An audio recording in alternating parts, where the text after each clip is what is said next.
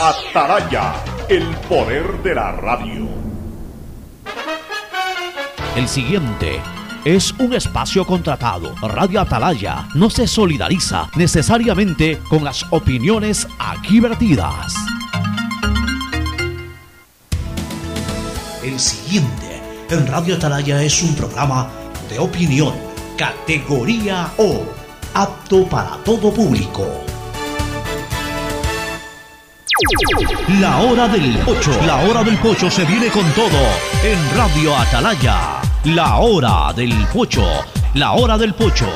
Alfonso el Pocho Car y su equipo traen para ustedes la opinión política, la opinión deportiva, más premios, sorpresas, regalos para sus oyentes. La hora del pocho.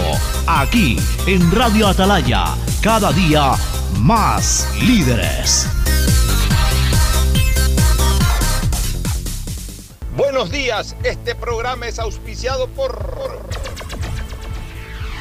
Aceites y Lubricantes Gulf, el aceite de mayor tecnología en el mercado. Universidad Católica Santiago de Guayaquil y su plan de educación a distancia, formando siempre líderes. Seguro Sucre, tu lugar seguro con sus nuevos planes. Rueda seguro para tu carro, vive seguro para tu casa, mi pyme seguro para tu emprendimiento, seguro agrícola para tu producción en el campo y futuro seguro para velar por el futuro de tu familia. Claro Empresas y Claro Smart Biofeeder, sistema inteligente para alimentación de camarones que mejora la productividad en el sector. Con Claro todo se conecta.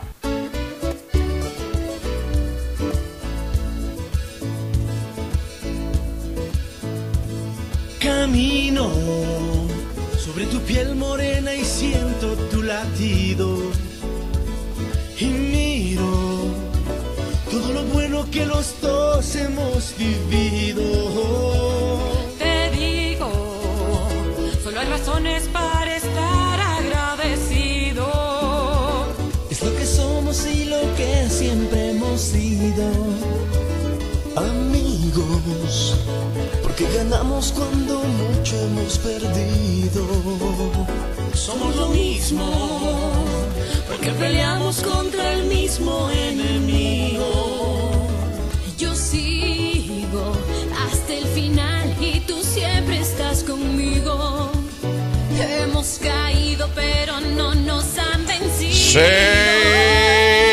680 Sistema de Emisoras Atalaya. En su año 77, Atalaya, Guayaquil y el Ecuador una sola cosa son. Por eso llegamos a la razón y al corazón de la población. Cada día más líderes, una potencia en radio y un hombre que ha hecho historia, pero que todos los días hace presente y proyecta futuro en el Dial de los Ecuatorianos. Este es su programa matinal, La Hora del Pocho, de este jueves 24 de junio del año 2021. Aquí estamos para el análisis del quehacer político, social y también deportivo. Eh, junto a Fernando Edmundo Flores Marín Ferfloma, Cristina Yasmín Harp Andrade no va a estar hoy, debe estar recién llegando a, su estado de residencia, que es este, Carolina del Norte, luego de haberse trasladado desde Bogotá y desde Colombia en general, en donde hizo algunos programas los días anteriores. Y en el caso pues, de Gustavo González, habitualmente los jueves no participa, pero yo creo que ya el día lunes ya se reintegra al programa una vez que va superando su problema de salud. Algunos temas para tratar hoy. Este, el- yo diría que el que más han sido hablar es el deportivo, la actuación de la selección ecuatoriana, pero lo vamos a dejar para pasadita a las once y media, pero sí hoy le vamos a dar más tiempo. Yo sí quiero detenidamente hablar contigo este tema, Ferfloma, el tema de la selección, un- para mí un nuevo resbalón que nos deja, no sé si al borde de la eliminación, porque dependemos paralelamente de otros resultados, no exclusivamente de otros resultados, eso sí hay que diferenciarlo. Si nosotros le ganamos a Brasil, le ganamos a Brasil, eh, aseguramos clasificación prácticamente. Pero si no le ganamos a Brasil, que es lo más probable, dígase una derrota, que yo creo que tiene el mayor porcentaje de posibilidades, o un empate, tenemos que ir viendo de reojo qué es lo que hace Venezuela. Porque si Venezuela le gana a Perú en la última fecha, nosotros si no le ganamos a. Brasil, ya ni alcanzamos a Venezuela, ni alcanzamos a Perú, ni alcanzamos a Colombia, dicho de otra manera, ya quedamos fuera, si no le ganamos a Brasil. Por eso que, eh, tenemos que, yo no sé si sea en horario simultáneo ese partido, no, no son en horario simultáneo. tengo entendido que- De hecho, de hecho, no, no, no son en horario simultáneo. De hecho, Venezuela juega conociendo el resultado de Ecuador. Nosotros jugamos primero, jugamos a las 4 de la tarde y venezolanos y peruanos juegan a las 7 de la noche. Entonces realmente no, no, no pensábamos que teníamos que llegar a la última fecha para estar pendientes del resultado de, de Venezuela, de Venezuela. Este, salvo que le ganemos a Brasil y ya y si le ganamos a Brasil, pues ahí sí ya es otra cosa, ¿no? Incluso ya el sabor sería totalmente distinto. Imagínate, no le hemos ganado, en, en 20 años no le hemos ganado a ningún equipo sudamericano y que, y que al primero en 20 años que sea Brasil en Brasil sería casi una epopeya, pues yo lo veo muy difícil, aunque no imposible. Con eso, con esa delantera de Brasil, con esos jugadores que juegan por fuera y con esos marcadores nuestros, ¿tú crees que podamos No. ganarle a Brasil? No, bajo ningún concepto. Pero bueno, de todas maneras, ayer mira que Brasil se complicó con Colombia, luego ese golazo del colombiano Díaz. Uno de los mejores goles, pero. Y ahí quedó para la polémica esa actitud de Pitana, que es reglamentaria, sí, pero que suena a injusticia también. Habrá que analizar bien lo que dice, por ello yo tenía lo que dice exactamente el reglamento y ahora lo discutiremos y lo analizaremos. Perfecto. Ya, ya vamos a analizar de temas futbolísticos. En los temas políticos, algunas cosas. En primer lugar, eh, saludar. eh, antes de entrar al tema, hoy, día, hoy día, para comenzar, se cumple el primer mes de gobierno. ¿no? así, Eh, En su momento, la primera semana de gobierno, ahora el primer mes. El, el- el- el siguiente recordatorio o evaluación ya más un poquito más a fondo en los primeros 100 días y de ahí sí ya comienza el tema anual, ¿no? El primer año, Exacto. el segundo año, etcétera. Si no, yo te quería, quería comentar antes de entrar en los temas políticos es eh, en Miami, eh, Se- cerca se- de la Collins, se cayó un edificio, se o sea, una parte al sí, menos, una, una- parte de un edificio. Ha habido, tengo entendido que hay una Hoy- hoy me persona ya formalmente declarada fallecida y había tres o cuatro personas argentinas desaparecidas. Parece que es un edificio donde no, donde no habitaban muchas, muchos de los departamentos, sino que eran como vacacionales, como gente que iba a pasar allá. Bueno, la Collins Avenue está, es una avenida muy hermosa porque está, Sí. está al pie del mar, realmente. Es una zona turística, es una, está muy cerca de Miami. Sí, pero Está muy cerca de Miami rara Beach, que es South Beach, pero está en, en una vía que te transporta al North Beach. O sea, es una zona bellísima porque vas bordeando el mar todo el tiempo. ¿no? Sí, es raro, este, Pero raro, ¿no? No. Eh, A mí me llamó poderosamente la atención las noticias de hoy, que, y ya es la segunda vez que hay un problema de ingeniería civil en Miami. Pero ¿no? ese edificio tiene 40 años, no es Ya, nuevo. pero- o sea, bueno, con mayor razón, si antes, 40 antes los edificios viejos eran mejor construidos que los de ahora. es. Eran mucho más sólidos. Pero te, te digo, es la segunda vez en cuestiones de dos años en que en Miami eh, se producen siniestros de obras civiles. Este, por ejemplo, ¿te acuerdas tú hace tres años o dos años y pico se derrumbó un puente? Un puente, claro, sí. No me acuerdo si era peatonal Sí, o un sí, puente sí, vehicular, pero se derrumbó. Era vehicular incluso, estos puentes ahí. Este, se derrumbó ahí, eh, aplastó dos, tres carros con las respectivas muertes de sus conductores, o sea, se derrumbó. Y mira ahora esto, ¿no? Este, un edificio de 40 años atrás, que yo pienso puede responder a una falla geológica ahí en, en- en el punto, ¿no? De repente. De repente algo en ese punto, algo en ese Sí, punto porque no es todo el edificio, una parte del Es una edificio. la que parte del edificio con 40 años. O sea, eh, casi el tiempo en que yo fui por primera vez a Miami. Sí. Yo fui el año 77, que fue exactamente hace 44 años. O sea, cuatro años después de yo haber ido por primera vez a Miami, se construyó ese edificio. Y bueno, o sea, ¿qué- ¿eso qué quiere decir? Que ese edificio ha estado toda la década de los 80, toda la década de los 90. Así es. Y, y- y- todas las dos décadas de este siglo, 40 años. Y que de recién se venga a derrumbar. Yo no creo que sea por, por- por- por mala construcción. Pues. Eso está rarísimo Sí, es y, raro. por supuesto pues los peritos ya van a estar evaluando el tema y va a ser de mucho interés el, el- el saber qué pasó. Cuidado, es un problema, ya digo, un problema de tierra, o sea, alguna situación Claro, debajo de eh, la tierra. Eh, ya tendría que analizarse bien, porque ya tendría que analizarse bien porque tú sabes que Miami es una ciudad así es. en donde lo que más hay es construcciones y edificios, ¿no? Sí, oye. Ya, eso por un lado. Bueno, eh, y ya que estamos hablando de Miami, saludar eh, la eh, convalecencia en este momento del presidente de la Eh, República. primero Guillermo el Lazo, éxito de la operación. Que, que era algo que ya se anticipaba, ¿no? Y ahora la convalecencia Aunque, toda, aunque toda operación corre riesgo, Claro. aunque te operes los meniscos, siempre, siempre hay un riesgo. Por supuesto, hay intervenciones quirúrgicas que el riesgo es casi cero. Hay otras que sube un poquito su porcentaje. Hoy, hoy normalmente las intervenciones, salvo que el, salvo que el paciente, la persona sometida a una intervención quirúrgica ya llegue con una situación dramática, es decir, eh, este, ya una persona que llegue golpeada, traumatizada, eh, una persona que llegue ya con un infarto. eh, Sí, pero, igual o- o siempre... una situación ya, ya que verdaderamente la operación es la última opción para salvarte y vamos a ver qué pasa en el momento que se te opere. Salvo en esas situaciones. Pero- La operación programada, hablemos así, la operación programada ya hoy tiene eh, muchas posibilidades de éxito, muchísimas posibilidades de éxito, pero Pero igual tiene su riesgo. tiene sus riesgos porque incluso pueden ser productos de una mala práctica médica. Lo que Sí. le pasó a Guillermo Lazo, justamente que originó Lo que le originó este problema. exactamente. Lo O sea, que le origina él- el problema es una mala entró- práctica. Él entró ahí a, a- a un quirófano hace nueve años atrás, ocho años atrás. No me acuerdo qué año fue esta El, el- el en 2000 España. el 2013, después de la campaña, de, de su primera campaña electoral, él entró a un, a un, a una, a una- a un quirófano por una fractura, porque él se cae en, en Santiago. Camino de. Santiago, sí.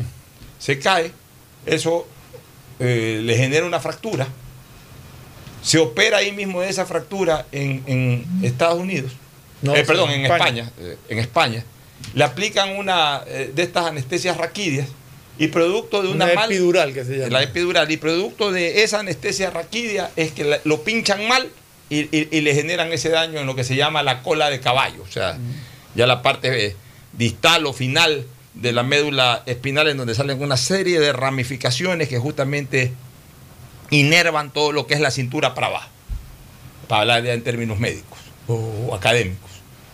Ahí lo pinchan mal y eso le origina inflamaciones y todo este tipo de cosas que después, eh, primero con tratamientos y todo, se dieron cuenta de que no abastecía el tratamiento eh, convencional y hace dos años o tres, tres para ser exacto, en el año 2018, el presidente de la República, que no lo era por supuesto en esa época, toma la decisión de ahí sí jugarse el todo por el todo. Pues yo recuerdo que conversé mucho con él de, ese, de esa situación y él me dijo que, que- decidió el todo por el todo, que los médicos o el, el especialista que era un non plus ultra de la cirugía, de la neurocirugía en los Estados Unidos, Cleveland.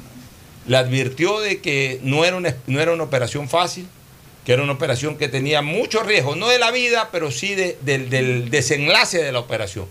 De que de repente la operación podía incluso generar una complicación mayor o repararle parcial o totalmente el problema. Y él se la jugó. Y, bueno, este, de alguna u otra manera mejoró, pero parece que en estos dos últimos años ha tenido algún tipo de complicación Pero no, no, que no- no es- no es producto de la operación. que no, no, no fue producto de la operación, sino Es consecuencia como de, un- de- un- una especie de quiste que, De quiste, que no maligno, sino un quiste que, que había que drenarlo porque le estaba oprimiendo algo. Por eso, entonces, claro, pero de todas maneras ya producto de que esa zona Claro, está, es- está tocada, exacto, así como se dice, está tocada. Entonces, eh, por eso él me comentaba hace pocos días atrás que en esta nueva cirugía el riesgo era menor porque obviamente no era una cirugía invasiva como fue la primera. Claro. La primera tuvieron que meterse adentro, a la- casi que a, a- a- a- a navegar en, en su médula espinal. Ahora ya las cosas eran mucho más focalizadas y ya los cirujanos, que, que además conocen mucho de esto, eh, los cirujanos ya entraron puntualmente a los lugares en donde Igual tenían fue que una operación de cuatro horas, ¿no? O sea, Igual, no es que fue es que- es que sencillita ni toda- mucho menos, Es que toda operación, toda neurocirugía es complicada. Toda neurocirugía es complicado. Yo tenía un tío ya para cambiar después de tema, co- reconocido como uno de los mejores neurocirujanos del Ecuador, el doctor Emilio Jarjapur, que en paz descanse, que murió precisamente hace 40 años. Un, eh, un uno murió él, el año 1981, hace 40 años. Pero un tremendo profesor. Pero mi tío, padre de un gran primo mío y también un gran médico, el doctor Leonardo Harp George. Este, mi tío realmente era un hombre desordenado en su vida. ¿En qué sentido desordenado en su vida? Que mi tío era un hombre complicado. Era un brillante médico y era un brillante profesor. El, profesor más difícil de la Facultad de Medicina de, de la Universidad Estatal. Le tenían terror, no ni siquiera miedo, terror en la, en la facultad. Era un hombre complicadísimo. Pero era un hombre desordenado, ¿en qué sentido? De que eh, iba, eh, ya dejaba- de- después de, su consul- de, su- dar consulta a las 7, 8, 8 y media de la noche en la clínica de Guayaquil, se iba a meter al casino del Palas. Casi que lo que ganaba de cirugías y consultas se lo gastaba en el casino del Palas. A las 12, 1 de la madrugada se iba a operar al hospital, al hospital, él era médico neurocirujano del Hospital Guayaquil. Se iba a operar a la una de la madrugada al Hospital Guayaquil, despertaba en ese momento a los residentes, llamaba en ese momento a sus ayudantes, todos lagañosos, llegaban todos al quirófano, pero él operaba. Y operaba brillantemente. Se sorprendía todo, extraordinario médico. Operaba a las 2 de la mañana, después de salir del casino, todo. Fumador como ninguno, fumaba un cigarrillo atrás de otro, obviamente no en el quirófano, pero en su, en su vida normal. Llegaba a la casa todos los días a las 6 de la mañana, dormía hasta las 10. No aguantó su cuerpo. A los 51 años murió de infarto el año 1981. No aguantó su cuerpo. Pero era un brillante, era un brillante neurocirujano. Pero, ¿Por qué me acordé? Porque las cirugías, como toda neurocirugía, pues se tomaba 3, 4, 5 horas. Claro. Pues el neurocirujano tiene que tener eh, primero un pulso maravilloso.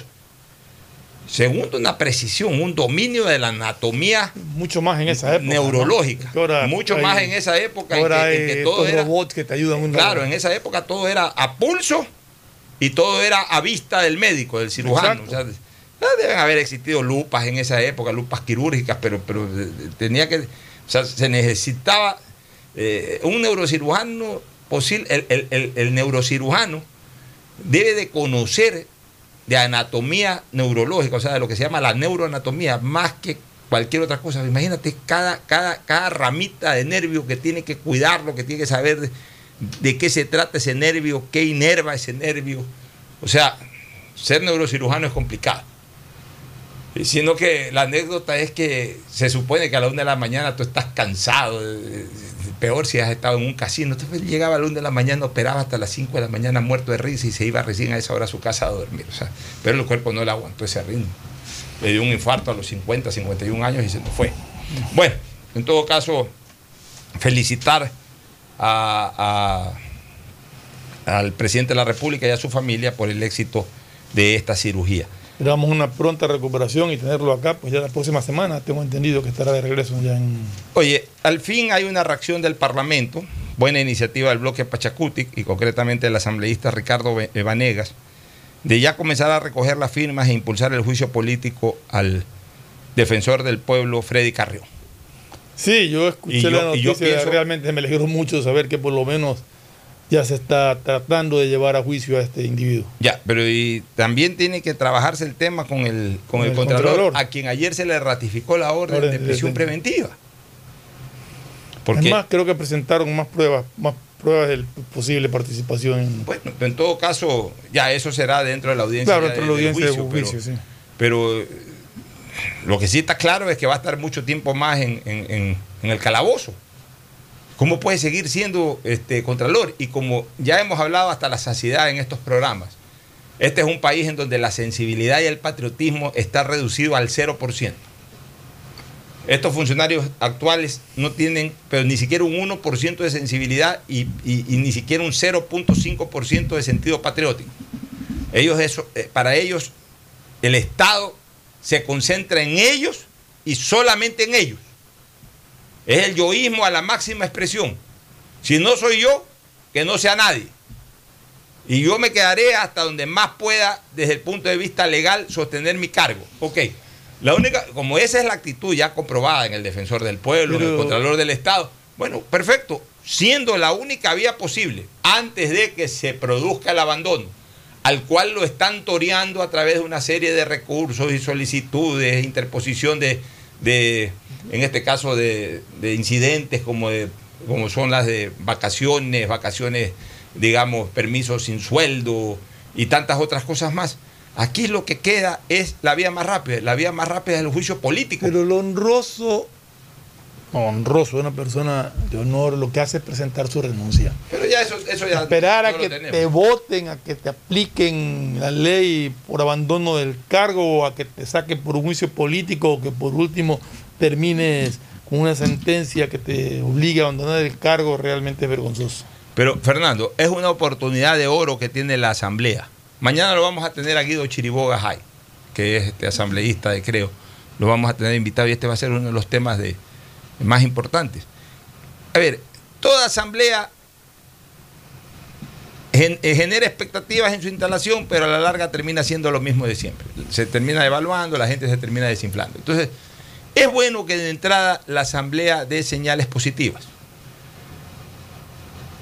¿Cuáles son esas señales positivas? Por ejemplo, la Asamblea se vestiría de gala si en un acto casi sumario autoriza los juicios políticos del Contralor y del, y del Defensor. Vamos a ver quiénes votan a favor y quiénes votan en contra del juicio. Bueno, no importa quiénes quiénes se votan. suscriben al. Ya, va- indistintamente quienes voten a favor o quienes voten en contra. No, Pocho, porque, es que Porque en yo un creo caso que- como este debería de ser prácticamente Ya, unanimidad. unánime. A ver, y yo no creo. A ver, pero te digo una cosa. Yo no veo por dónde pueda tener votos el, el- el Contralor Celi. pues. Si primero lo odia el correísmo, pero a- con pasión y muerte. Eh, Pachacute, por supuesto, no puede estar en esa línea, menos el gobierno. Tampoco el Partido Social Cristiano. O sea, en el caso de Celi, yo creo que si se presenta un juicio político es eh, unánime. Y en el caso de Freddy Debería ser igual. Carrión también Así unánime. O sea, no digo que dos amigos, nadie unánime. Eso va a ser Así unánime. es. Ya, digo, por eso, o esperemos, sea, esperemos. aprovechando además ese escenario que políticamente les es desfavorable a estas personas y favorable a que la Asamblea Nacional arranque con aplausos ya, digamos, su segundo mes de gestión. Aunque ya arrancó su segundo mes de gestión, porque la Asamblea se posesionó, se instaló antes que, Claro. que el gobierno. El gobierno hoy está 14 cumpliendo un creo que mes. se- Ya. Pero que lo hagan de manera sumaria. ¿Qué es de manera sumaria? Que yo creo que deberían de hacerlo. De manera sumaria es ya, presentan el- el- el- la, la- la- la- ¿cómo es que se llama? La, La la solicitud. solicitud. Va al CAL, el CAL autoriza, obviamente pues cumpliendo con las formalidades de la firma, la presentación, con la documentación que ahora exigen antes. no, an- eh, eso va, claro, primero a la comisión de fiscalización. Yo no creo que la comisión de fiscalización se demore más de 24 horas en, en- determinar eso. Es un clamor general, cae por su peso. Y que inmediatamente se los convoca a juicio político. Y, y- y que evidentemente no se les puede negar el derecho a la defensa, que lo hagan de manera telemática. O por último, Fernando, que la Asamblea solicite autorización para que los señores vayan presencia, presencialmente. Como cualquier detenido, en un momento determinado va a un juzgado. Este a la larga es un juicio. Así es. Político, pero juicio. O, o va, eh, claro, o va a una audiencia de juicio eh, eh, ordinario, leemos así. En este caso, en este caso, eh, se le autorice al- al- a la persona que está con prisión preventiva, en razón de que es un funcionario de alta investidura son- y- y sujeto de juicio político, se le permite que vaya un día, dos días, tres días, el tiempo que dure su participación en el juicio político, obviamente con todas las seguridades del caso, como cualquier eh, rehén, y, se lo juzga políticamente y se lo destituye y se acabó la cosa. Y ahí inmediatamente que opere o que obre el, el Consejo de Participación Ciudadana, si es que no hay la subrogación acorde a la ley, para que nombren un nuevo contralor, para que nombren un nuevo defensor del pueblo, y si existe la subrogación de acuerdo a la ley, que me parece que en la Contraloría hay algún conflicto por lo que este señor era subrogante, Era subrogante y la subrogante renunció. ya, entonces ahí me imagino que el Consejo de Participación Ciudadana puede abrir un concurso y mientras tanto alguien se haga cargo. Pero ya, lo primero que tienen que hacer es salirse de estos señores para que las instituciones, como son Defensoría del Pueblo y Contraloría, no estén contaminadas Vamos a ver. con la titularización todavía de estos señores que están en, en- en- en prisión preventiva. Vamos a ver cuánto se demoran en conseguir las firmas y en darle trámite en el CALI, en el comité de fiscalización, en la comisión de fiscalización para el juicio político de estos individuos. Sobre, bueno, del, que, del único que está presentado, porque a Pablo Seri no se lo han presentado, Yo no sé- solamente a Carrión. Pero ahí que se luja. Mañana esto es vital hablarlo con Guido Chiriboga, que es un representante del movimiento de gobierno y que es un eh, asambleísta que se lo ve bastante activo. Mañana va a ser una de las preguntas vitales. O sea, ¿por qué, por ejemplo, no toma la iniciativa? Creo. Creo, pues, tomar la iniciativa. Sería hasta un hit, un, hit del gobierno, del bloque de gobierno. Entre Creo y los independientes que apoyan al gobierno, hay, hay en este momento casi 30, asam- eh, casi 30 asambleístas.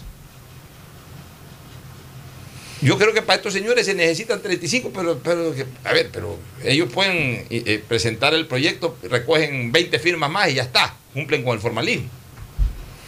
O sea, hace rato debió haberse iniciado también eh, la iniciativa de juicio político en contra del Contralor, como ya se ha presentado la iniciativa de juicio político en contra del defensor del pueblo. Sería un hit para la Asamblea. Pero además que se tramite de, manera su- sumaria, es decir, rápido. O sea, aquí está el CAL, 48 horas después resuelve, va a la comisión de fiscalización, 48 horas después aprobado, llámese a juicio político tal fecha. Se acabó. Y que no pase, no pase la primera quincena de julio con estos señores ya censurados y destituidos. No es que no, no tienen sensibilidad. Por último, Fernando, hasta de esa manera ya se ven obligados a renunciar. Lo, lo que, Pues saben que ahí ya no tienen escapatoria. lo que tú dices es lo ideal. Yo quiero ver en la práctica cuánto tiempo toma. Sí. Y, y- eh, y la primera, ya eso que tú estás diciendo, cuánto tiempo toma, ya corre para el juicio político al defensor ya, del pueblo. ya, parece ya Mañana corre. yo sí le voy a preguntar a Guido por qué no hay la iniciativa de alguien para enjuiciar Bueno, políticamente a. Celi. ¿Cuál es el problema? O sea, ¿por qué a, a Carrión sí y a Celi no? Los dos tienen que ser enjuiciados políticamente.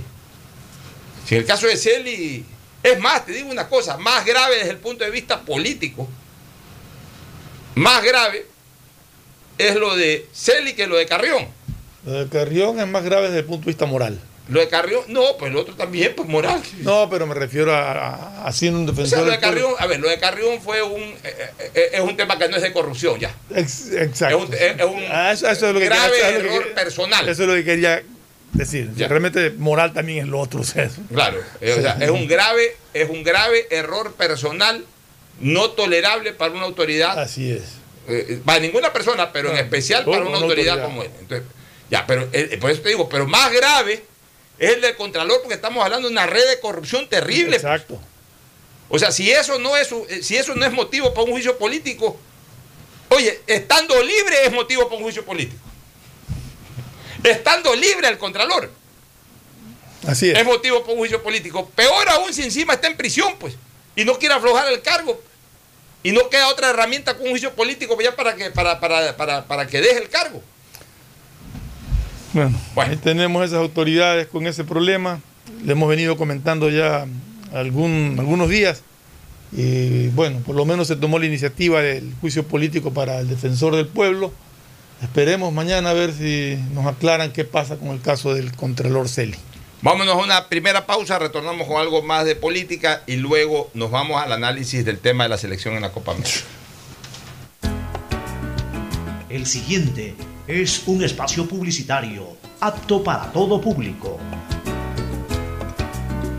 Detrás de cada profesional hay una gran historia. Aprende, experimenta y crea la tuya. Estudia a distancia en la Universidad Católica Santiago de Guayaquil.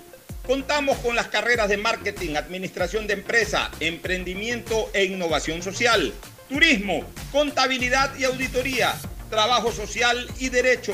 Sistema de educación a distancia de la Universidad Católica Santiago de Guayaquil, formando líderes siempre. EMAPAC informa que están habilitados los canales de atención virtual 113 para celulares, WhatsApp 098-747-2917 y línea directa 1-800-003-003, donde la comunidad podrá reportar novedades durante el proceso constructivo de las obras de alcantarillado sanitario que se ejecutan en Valle de la Flor, Paraíso de la Flor, Ciudadela Rotaria y Norte de Inmaconza. Desde la Alcaldía de Guayaquil, Yemapac, trabajamos para mejorar la calidad de vida de todos los guayaquileños.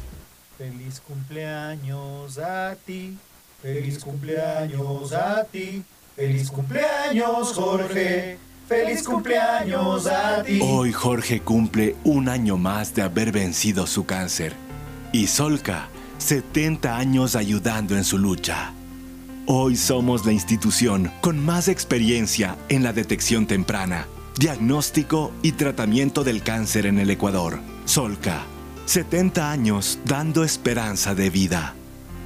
EMAPAC informa que están habilitados los canales de atención virtual 113 para celulares, WhatsApp 098-747-2917 y línea directa 1-800-003-003, donde la comunidad podrá reportar novedades durante el proceso constructivo de las obras de alcantarillado sanitario que se ejecutan en Valle de la Flor, Paraíso de la Flor, Ciudadela Rotaria y Norte de Inmaconza. Desde la Alcaldía de Guayaquil, Yemapac, trabajamos para mejorar la calidad de vida de todos los guayaquileños. Las soluciones empresariales de Claro contribuyen al desarrollo del sector productivo del país. Un ejemplo es Claro Smart Biofeeder, solución para la alimentación automática del camarón que optimiza los factores productivos, acelera su crecimiento y mejora la conversión alimenticia. Con Claro Smart Biofeeder, el sector camaronero es más competitivo en el mundo. Conoce más en claro.com.es slash empresas. Con Claro, todo se conecta. Recuerda usar mascarilla, lavarte las manos de 20 a 30 segundos y mantener distancia social. La pandemia no se ha terminado y cuidarnos es un compromiso de todos. Un mensaje de Urbaceo y el municipio de Guayaquil. Disfruta tu familia seguro y sin miedos. Conoce Mi Seguro, cuyos beneficios te brindarán la tranquilidad de tener la mejor cobertura de accidentes personales en todo momento. Llámanos para brindarte más información al 1-800-7827-32 Sucre conmigo o contacta con tu broker de confianza. Recuerda que sabemos que proteger y velar por el futuro de tu familia es una de las más grandes muestras de amor. Pensando en ello, te presentamos Futuro Seguro, donde en todo momento seremos incondicionales contigo y los tuyos. En caso de accidente, te damos cobertura y en caso de muerte, amparamos a tu familia. Conoce más visitándonos en www.segurossucre.fin.es o como ya lo dijimos, contáctate con tu broker de confianza. Si quieres estudiar, tener flexibilidad horaria y escoger tu futuro, en la Universidad Católica Santiago de Guayaquil trabajamos por el progreso en la educación, ofreciendo cada día la mejor calidad. Estamos a un clic de distancia. Contamos con las carreras de marketing, administración de empresa, emprendimiento e innovación social, turismo, contabilidad y auditoría, trabajo social y derecho. Sistema de Educación a Distancia de la Universidad Católica Santiago de Guayaquil, formando líderes Hay siempre. sonidos que es mejor nunca tener que escuchar. Porque cada motor es diferente. Desde hace 104 años, Lubricantes Gulf mantiene la más alta tecnología y calidad en línea de aceites para motores a diésel y gasolina. Está hecho con una fórmula especial para dar excelente protección a todo tipo de motores, evitando el desgaste prematuro de pistones, anillos y árbol de levas, ayudando a mantener limpio el motor y libre de depósitos que se forman por las altas o bajas temperaturas. Dele a su motor lo que se merece. Lubricantes Gulf, la más alta tecnología en lubricación. 104 años preservando la vida de su motor. Lubricantes Gulf. Gulf es más lubricante.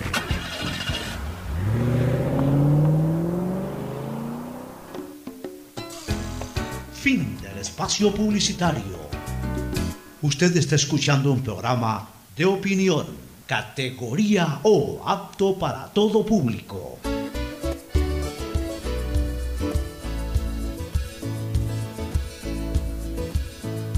Bueno, entremos, entremos con el tema de vacunación, se sigue vacunando. eh, un aporte que nos hace Cristina Harp, que eh, por suerte acaba de ya aterrizar en, en su ciudad de residencia, en, en Raleigh, me acaba de escribir que ya está, pues no, no alcanza el programa, déjala nomás que vaya tranquilo al aeropuerto a su casa y descanse. Pero ella que anda siempre en la, en la, en la- en la noticia y tratando de aportar, como hizo tránsito en, Miami, como a las cinco y pico, seis de la madrugada, y, y cogía el vuelo a las nueve, o sea, tuvo tres horas ahí en el aeropuerto de Miami, se puso a chequear y nos aporta con este tweet en, su- en su cuenta de arroba jazzharp, que dicho sea de paso a nuestros oyentes, les, les recomiendo seguir esa cuenta, arroba jazzharp. Ella siempre anda informando cosas interesantes y sobre todo le da mucha importancia a su trabajo, que es la parte turística, y ustedes pueden conocer el mundo a través de esa cuenta social, ¿no? arroba jazzharp. Pero bueno, nos pone aquí en esto, eh, en este tema, Fernando, en el aeropuerto de Miami están vacunando con Johnson Johnson, vacuna de una sola dosis contra el COVID-19. La vacunación se da de manera gratuita a todas las personas mayores de 18 años todos los días de 7 a 7 hasta el 31 de julio en el tercer piso en la terminal J. O sea, no, eh, aportamos esto, ¿no? porque hay mucha gente que nos está escuchando y que de repente eh, piensan que va a demorar todavía el tema de ellos acá en Ecuador y a lo mejor A están ver. yéndose a Miami por cualquier cosa. No, no digo que se vayan solamente a vacunar, pero aquellos que nos están escuchando y que por ahí tienen la posibilidad de irse a Miami la próxima semana, esta semana, hasta el 31 de julio, es decir, todo lo que queda de junio, que son todavía seis días, más todo el mes de julio, si ustedes van a Miami, pierdan un ratito su tiempo, que no lo están perdiendo, al contrario, están ganando mucho. Vayan al tercer piso en la terminal J, chequen cuál es la terminal J, vayan al tercer piso y ahí les ponen, basta que sean mayores de 18 años y les Y ponen si la no- Johnson Johnson. Y si no preguntan dónde están vacunando y les van a decir ahí en tal parte. Pero ya le damos hasta el dato, tercer piso de la terminal J. Llegan ahí y- y a las 7 de la mañana ya están vacunando, o sea, salvo que lleguen antes de las 7. Bueno, sí, aquí hay vuelos que, que llegan a las 6 y pico, pues mientras se sale de, de- de migración y todo, a las 7 de la mañana ya están para ir a la terminal J, tercer piso, van con su pasaporte, no están pidiendo ya nacionalidad, residencia, nada. Es más, por eso están en el aeropuerto, para, para el viajero. Lleguen y ahí eh, pidan su vacuna, Johnson Johnson, una sola dosis, les dan su certificado y se les acabó el problema de la vacunación. No tienen que salir a buscar en un Walgreens, no tienen que salir a buscar en un CBS, no tienen que andar buscando en qué sitio me vacuno. En el mismo aeropuerto de Miami, Terminal J, tercer piso, de 7 de la mañana a 7 de la noche hasta el 31 de julio. Mejor información no nos pudo haber aportado Cristina Harp eh, a través de ese tweet. Oye, Pocho, según la ministra de Salud, Ecuador contaría con 40 millones de dosis de vacunas para, para combatir el COVID. ¿Cuánto? 40 millones. Es- según su, su ¿Por qué información, 40? porque según su información, ya hay más de 32 millones que ya estarían contratadas, Ya, que corresponden a la iniciativa COVAX. ya. Esas son 7 millones, o sea, COVAX Facility aporta 7 millones con 7 millones 57 mil 200 dosis. Más las 6 millones de cancino. AstraZeneca aporta 5 millones 44 mil. Pfizer 5 millones 999 mil 955. Sinovac 8 millones 220 mil. Y Cancino 6 millones, 3, 6 millones de dosis. ¿Cuánto suma? Eso suma 32 millones de Ya, dosis pero- pero- aproximadamente. pero- Déjame terminar ya. la información. Ya. Pero están negociando ya 8 millones de vacunas más, 8 millones de dosis más, que son 2 millones que están renegociando con Pfizer, eh, un millón con Sputnik, eh, un millón con Johnson, un millón con Sinopharm y 3 millones con Moderna. Ya, ahora déjame- Suma el total 40 millones Ya. de dosis con las que contaría el Ecuador. Ya, a ver. Está bien. ¿Y está bien para qué? Está bien para, para una, una tenerlas, obviamente en congelación y todo, y para ir avanzando, ir avanzando, ir avanzando. Después a lo mejor hay que revacunar nuevamente, pues bueno, ya, ya tenemos esa dotación ahí para revacunar. Pero yo me pongo a hacer el siguiente ejercicio. Si ya están contratadas 32 millones, que solamente lo que hay es que esperar que lleguen. Están contratadas, no han Ya, llegado. eso, que solamente hay que esperar que lleguen. ¿Por qué se va a necesitar más? Si de esas 32 millones, 6 millones son de la, de la Cancino, que eh, al igual que la Johnson Johnson, es una sola, una sola dosis, una sola, una sola, una sola eh, inoculación. Mira, yo creo que sí, mejor sí, es prevenir hablemos. porque ah, tenemos gente, tú sabes que hay ausentismo y hay vacu- vacunas que se pierden y después esa gente que no fue a vacunar va cuando le da la gana a vacunarse. Exactamente, ahí están las consecuencias de la, del ausentismo. Así es. Pero hablemos de que con esas 32 millones, quítale los 6 mill- las 6 millones de Cancino, Cancino. ya quedan entonces 26 millones. 26 millones dividido para 2 son 12. 26 millones Bueno, para- es que hay una de Johnson también ahí. Ya, no- pero eso de la Johnson es de las que vienen. O sea, estamos hablando de las 32 millones. Menos 6 millones de Cancino son 26 26. millones. 26 millones que son de a dos dosis, dividido para dos, 13 son 12 millones. Eh, 13 millones. 13 millones. 13 millones de personas que no se vacunarían con la Cancino. Y hay 6 millones de personas más para vacunarse con la Cancino, 19 millones. Nuestra población de 18 años para arriba, eh, perdón, de 16 años para arriba es de, es de 13 millones, de acuerdo al padrón electoral, de 13 millones. De acuerdo al padrón electoral, pero hay gente que no está. Pone que sean 15. Pone que sean 14 ya, 14 millones. Eh, de ahí acuérdate que también el gobierno ha anunciado que después quiere comenzar a vacunar a los niños también. Entonces ahí sí necesita 16. Pero igual, ya con lo contratado, como quien dice, nos alcanza. Pues está bien que traigan más. Eh, eh, principalmente por lo que tú dices. Porque hay cualquier cantidad de vacunas que se están desperdiciando y que después aparecen los, los irresponsables. Pues yo sí los trato de irresponsables. Los descuidados, los irresponsables. rezagados que le dicen. Los rezagados, los come cuentos, los come tonterías. este, después aparecen arrepentidos. Los, los que dicen Oye, yo no me vacuno y después si se quieren vacunar. Hoy día quiero compartir eh, este, una experiencia conversando por otras cosas con nuestro común y gran amigo Roosevelt Chica. Rubén. Ya, conversando con Roosevelt. Se le acaba de morir a Roosevelt hace unos, ¿qué será? 30 días, 40 días, no más. Su cuñado, su concuñado, Milton, Mil- el doctor, el abogado Milton Bermúdez. Ya. Un, reconocido abogado de la ciudad de Guayaquil, un muy buen civilista. Se- 72, 73 años tenía Milton. Bueno, Milton, pa- para que, para que escuche la gente, ¿ah? 74 años tenía Milton. Milton se cuidaba tremendamente, no salía de su casa. No salía de la casa. Todavía estaba haciendo también de teletrabajo con los clientes. eh, ya- ya- ya prácticamente no salía. Además, a los 74 años ya también baja tu intensidad profesional, Así todo, es. pero lo poco que a lo mejor ya estaba ejerciendo lo hacía por teléfono, teletrabajo, lo que sea. Con el pasar del tiempo, o sea, ya hace un par de meses atrás, Milton decidió, ¿sabes qué? Vámonos a, vámonos a. Vámonos a Yangue. Se fue con la familia Yangue que tenían una casita en Allangue. La hija lo novelerea en Allangue, según me cuenta Roosevelt. Obviamente sin ninguna mala intención lo hizo la pobre muchacha o señora, no sé. La hija lo novelerea y se lo lleva a Montañita a comer algo. Y en Montañita parece que coge el COVID. Y se agrava el pobre Milton y se muere. Hace aproximadamente 30 días. Pero ¿por qué cuento esto? Porque yo le dije a Rubén, oye, pero Milton ya era un hombre de 70 y pico de años. eso te iba a. Entonces, entonces le digo, oye, pero si Milton tenía 75 años y se ha muerto hace 20 días, pero hace rato, por lo menos la gente de 70 años, hace rato han recibido la vacuna, ya tienen más de dos meses aquí que ya se ha hecho vacuna para la gente arriba de 70 años. Sí, pues no se quería vacunar. Ahí está. Con eso de que no, tranquilo, yo no me vacuno, yo me cuido. Siempre te vas a descuidar en algún momento. No puedes vivir toda la vida eh, eh, blindado. No se puede vivir toda la vida blindado. Este es un ejemplo que lo traigo a colación única y exclusivamente para invitarlos a la reflexión a nuestros amigos oyentes de que eh, no hay mejor eh, protección que la vacuna y olvídense de eso de que si no me vacuno igual yo me cuido. Yo en algún momento te descuidas. Yo te digo una cosa, Pocho. Y tú lo sabes porque lo hemos conversado. Y tú me ves como estoy. Yo me cuido. Me cuido bastante. Me cuido bastante. Tú ves que yo no me quito la mascarilla. de hecho, un año, eh, un, año, estu- un año y pico estuviste sin venir por, por los exacto. cuidados. Siempre me cuido bastante. Estoy vacunado, pero me sigo cuidando. Pero por supuesto.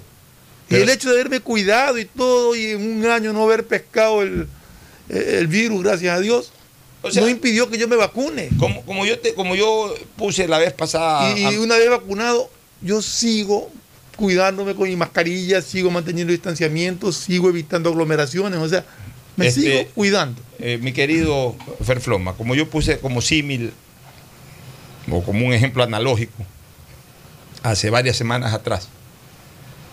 O sea, tú, tú estás cuidando tu cuerpo como si fueras gerente de un banco, cuidaras el banco. Con guardias externos y con guardias internos. ¿Cuáles, ¿Cuáles son tus guardias externos? Los únicos que hay. Los guardias externos son la mascarilla, el distanciamiento, el alcohol, el lavarse las manos, las medidas extremas de aseo. Es- es- esos son tus agentes de seguridad externos. O sea, los que impiden directamente el ingreso del ladrón.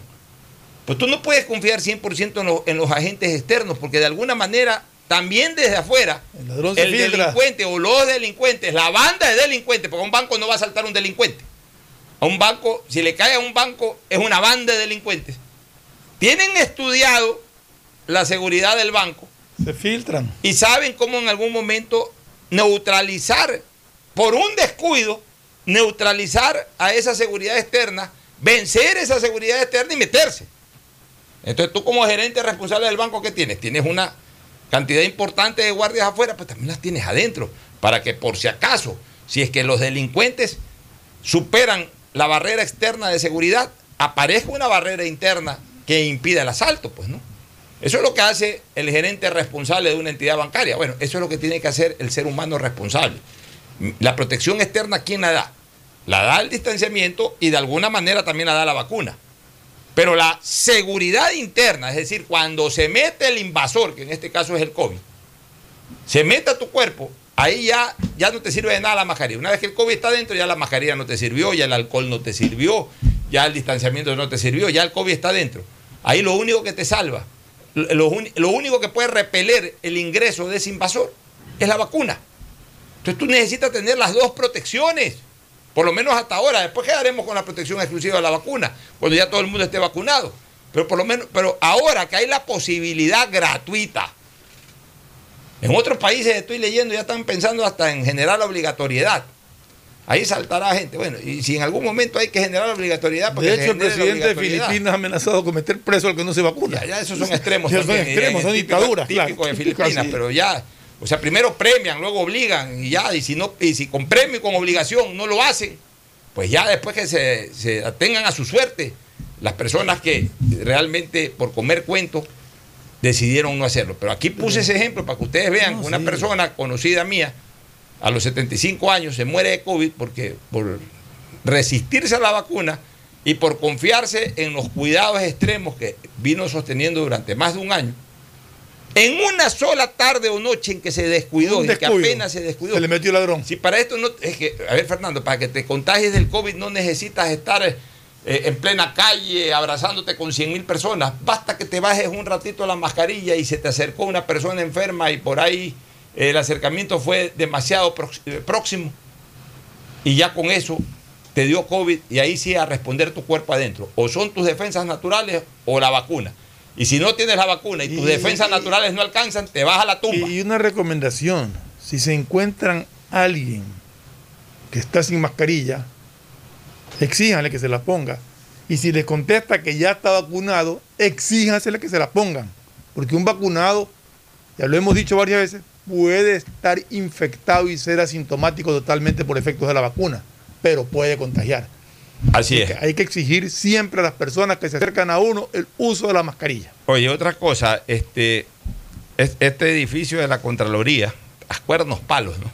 Esta Contraloría General de la Nación, que tiene tremendo problema dirigencial en este momento, ahora también tiene otro problema. El edificio que fue destruido por estos mangajos, que no han sido, o sea, han sido procesados, pero aparentemente no van a ser condenados por, por el tema de la justicia. Uh, indígena, sí, una vaina. Bueno, eso, eh, eh, eh, la reparación de dos edificios, fueron dos edificios. A ver, ¿son dos edificios o uno, o- son el de la Contraloría y De otro? la no? Contraloría. O sea, la Contraloría son dos edificios de la Contraloría. Claro. Bueno, a ver, sí, porque hay un edificio que es antiguo y uno más moderno. Y ambos, ambos se quedaron semidestruidos con estos incendios de, de octubre del 2019. A ver, cuesta 19 millones 300 mil dólares repararla. Uno de esos no tenía seguro. Y se necesitan 8 millones para el otro. Pero, pero, Y sola, eh, eh, o sea, el que no tenía seguro, ahí ya no se puede hacer nada. ya.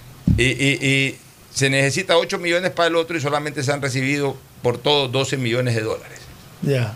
Pero tú estás hablando de los edificios de la Contraloría y los destrozos en la ciudad, Ah, eso es terrible. los destrozos en la Casa de la Cultura, en la Universidad Pontificia, en Teleamazonas y en todo lo que agredieron y rompieron y destruyeron. Las, las paradas de Metrovía y todo lo que destruyeron, las paradas de buses. ¿Cuánto cuesta eso? Este, bueno, fortuna. Es- esa es la o sea, gracia de, la del gracia de del esto, y 2019. claro, y entonces realmente no importa que el Estado pierda ese dinero, porque hay que respetar los derechos humanos de esos vándalos. Pero aquí hay algo más grave, este, Fernando, que, que de- debería de ser una costumbre para los privados y por supuesto para el sector público. El sector público es hasta ley. Todos los bienes tienen que ser asegurados. Todos. ¿Sabes ¿Pero qué, pero qué pasó ahí? No, no, no tenían con seguro sub de la póliza. No, acá, acá en cambio parece que han tenido con seguros la Unión. Con la Unión. Con la Unión, porque aquí dicen que una de las pólizas pagadas fue justamente desembolsada por Seguros La Unión. Lo que te quiero decir es que, y esto que sirve de experiencia para todo, para el privado y, y además es obligación para el público. Para el privado no es obligación, para el público sí. El sector público tiene que asegurar todo, Todo, carro, poste, todo. tiene que estar asegurado. Todo bien Ya. público debe tener seguro. Ya, y, y el privado también. Aquí hay Bueno, muy- pero el privado es potestad del. Ya, pero del es que por eso digo, pero- pero Pero una- ya. el otro sí es una No, ya, obligación. lo uno es una obligación desde el punto de vista legal. Legal. Y lo otro es una obligación ejecutiva. ejecutiva, así es. Eh, o sea, eh, eh, las empresas tienen que tener sus edificios asegurados. También las personas naturales tenemos que ver cómo aseguramos también nuestras casas. Aquí hay la costumbre de no, la casa no le va a pasar nada a la casa. Mira lo que acaba de pasar en Miami. hoy día. Y te aseguro que ese edificio está asegurado. Pues allá sí, Sí, te aseguran allá todo. aseguran todo. Ya. Pero imagínate aquí pasa una cuestión de esa. Se perdió esa propiedad. Este, eh, aquí la gente piensa, no, yo lo que aseguro es un carro porque puedo chocar. eh, Ya, perfecto. Aquí yo lo que aseguro es. eh, no te aseguran sino carros prácticamente. Y seguros de vida o seguros de, De salud. salud, de Ya, salud. eso entonces, la gente tiene poca cultura del tema del seguro. Los seguros son necesarios, son, son una muy cuestión- caro. Ya, es el único, escúchame, es la única inversión en donde tú nunca verdaderamente la quieres cobrar, sobre todo lo que tiene que ver el seguro de salud. O sea, el seguro de salud, yo pago todos los, todos los años un seguro de salud para mí, para Así es. ya. Yo no quisiera cobrarlo nunca, Porque, porque yo quisiera tener salud siempre, pero sé que en el, el día en que la pierda, bueno, la voy a recuperar, la- no la voy a recuperar, puedo recuperar mi salud gracias a esa póliza que tengo. En el caso de, de- de- de- los bienes inmobiliarios, bueno, tampoco uno quiere cobrar eso, salvo que le convenga, pero bueno, ya ahí estamos No, pues hablando estamos de hablando cierto de- fraude y ese tipo de cosas, pero normalmente tú tienes tu casa, tú la puedes asegurar y por supuesto tú no quieres que, eh, que esa casa se casa, derrumbe, pues, porque no. hay un terremoto, se derrumbe porque te puedes perder la vida o Que se incendio, o que- que se incendie porque puedes estar adentro y así no estés adentro, el malestar que vas a tener y todo, nadie quiere eso, pero puede ocurrir, puede ocurrir un incendio, puede ocurrir eh, eh, una tragedia natural, puede ocurrir cualquier cosa, puede un grupo de vándalos de repente incendien por incendiar. mira lo que está pasando en Colombia. Uno no está en este momento exento de que de repente venga una corriente política de esta, haya vandalismo y comiencen a quemar tiendas, comiencen a quemar casas. Desgraciadamente.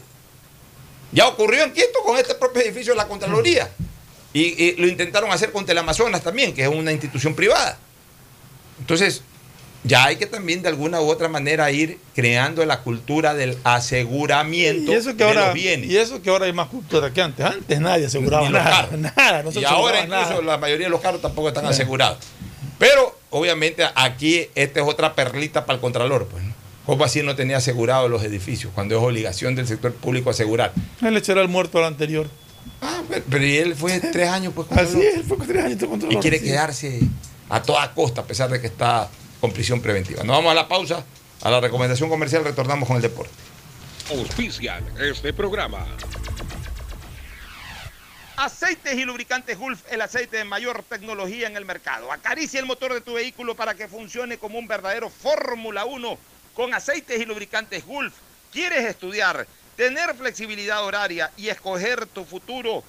En la Universidad Católica Santiago de Guayaquil trabajamos para el progreso en educación, ofreciendo cada día la mejor calidad y para ello estamos a un clic de distancia. Escoge la carrera de tu vocación. Puede ser marketing, administración de empresas, emprendimiento e innovación social, turismo, contabilidad y auditoría, trabajo social y también derecho. Consulta en nuestra página web mayor información y esquemas de admisión. Universidad Católica Santiago de Guayaquil, formando siempre líderes. En Seguro Sucre, tu lugar seguro con sus nuevos planes Rueda Seguro, un seguro vehicular al alcance de todos. Vive Seguro, donde puedes asegurar tu patrimonio anticipándote a cualquier eventualidad.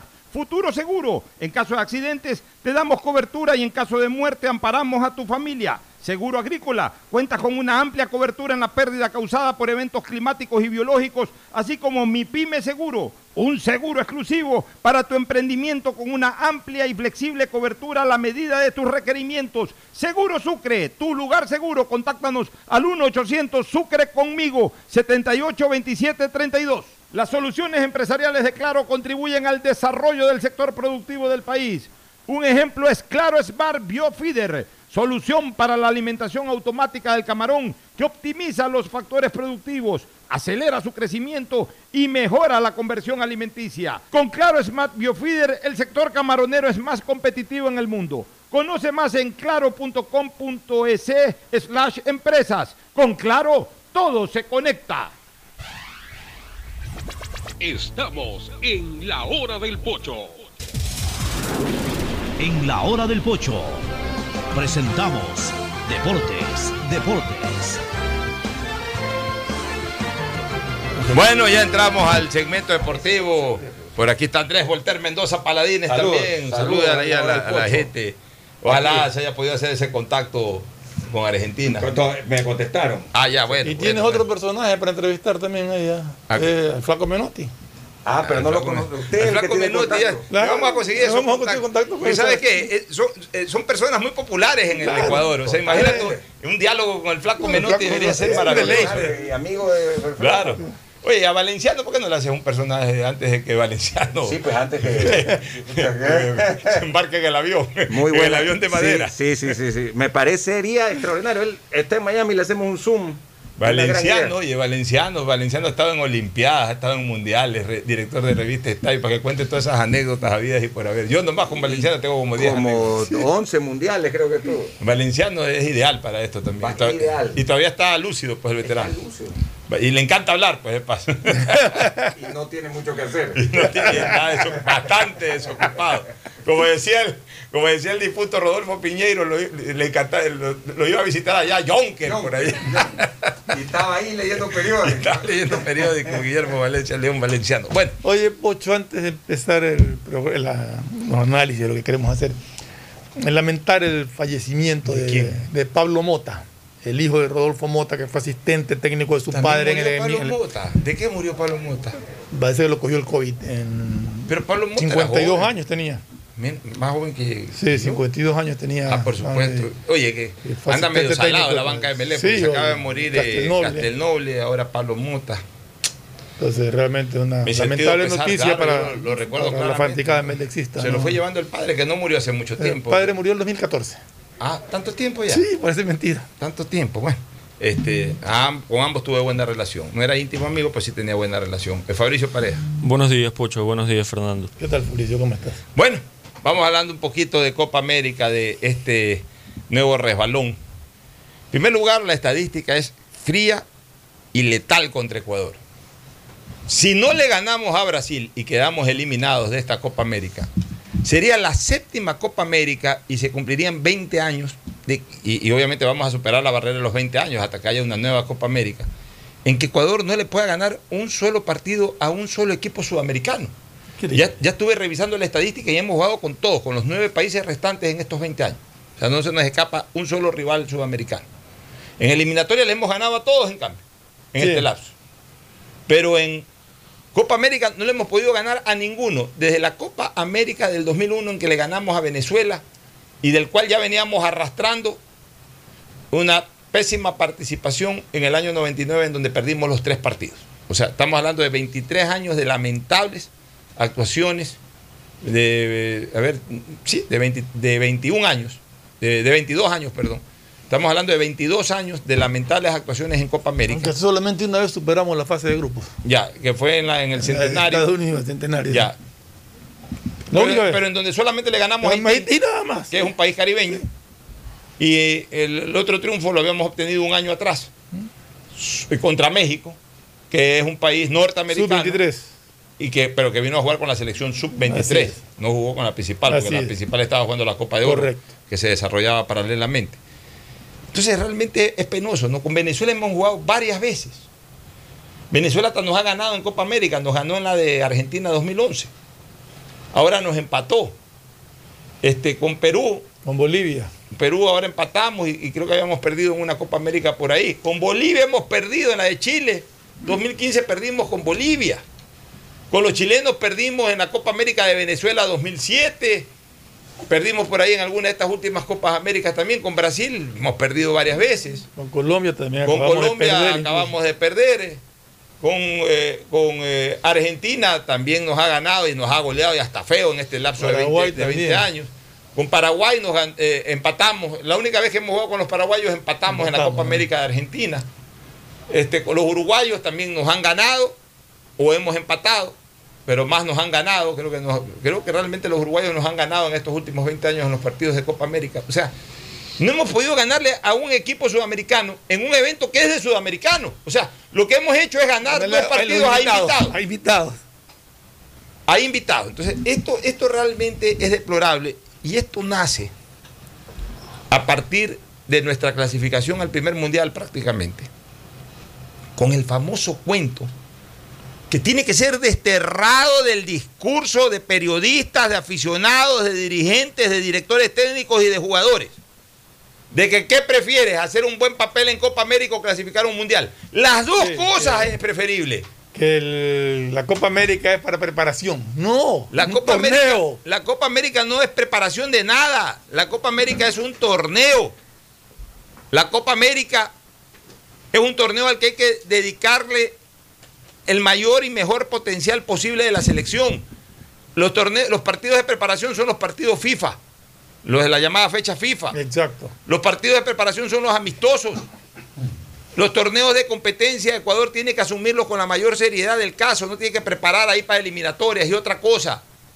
Pe- Pero lo que pasa es que, ¿sabes qué? Es la mentalidad también del periodista joven y algunos periodistas veteranos que acarrean esta idea que, que es totalmente equivocada. De que, ah, es que no puedes convocar a un viejo que está jugando su mejor fútbol en, en ese mismo momento, pero no lo puedes convocar porque no va a llegar al Mundial.